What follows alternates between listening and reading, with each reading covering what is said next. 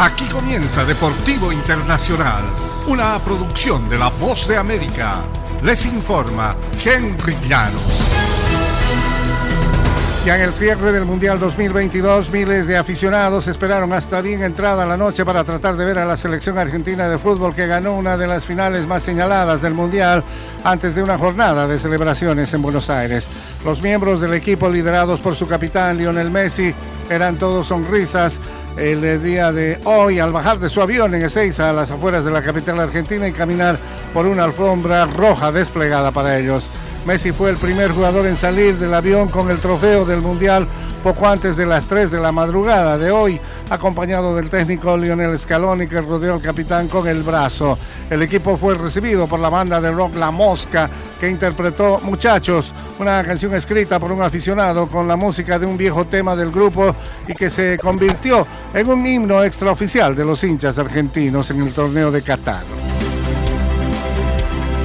Por otra parte, miles de aficionados franceses ovacionaron también el lunes en el centro de París el retorno de la selección nacional que en la víspera cayó ante Argentina en una de las finales más trepidantes en la historia de los mundiales. Kylian Mbappé y sus eh, compañeros aterrizaron en el aeropuerto Charles de Gaulle, procedentes de Doha poco después de las 8 de la noche, y descendieron el avión con aire triste. Sonrientes algunos empleados del aeropuerto mostraban carteles que decían gracias y París los ama, que apenas causaron reacción en los seleccionados. Visiblemente cansados y decepcionados tras la derrota por penales en Qatar, los jugadores abordaron autobuses que los llevaron a la Plaza de la Concordia donde los esperaba una multitud de aficionados deseosos por confortarlos.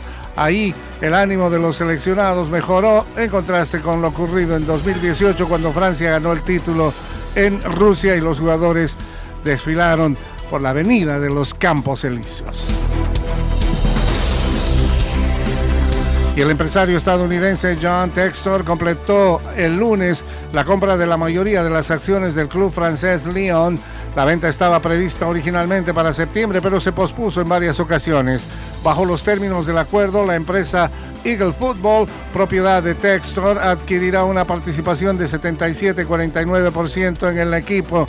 El acuerdo con la compañía contempla un aumento de capital por 86 millones de euros después de cuatro meses de negociaciones constructivas marcadas por un entendimiento común Jean-Michael Aulas y con todos los socios. Estamos orgullosos por llegar a este acuerdo excepcional, enfatizó Textor, que ahora tiene un gran equipo europeo.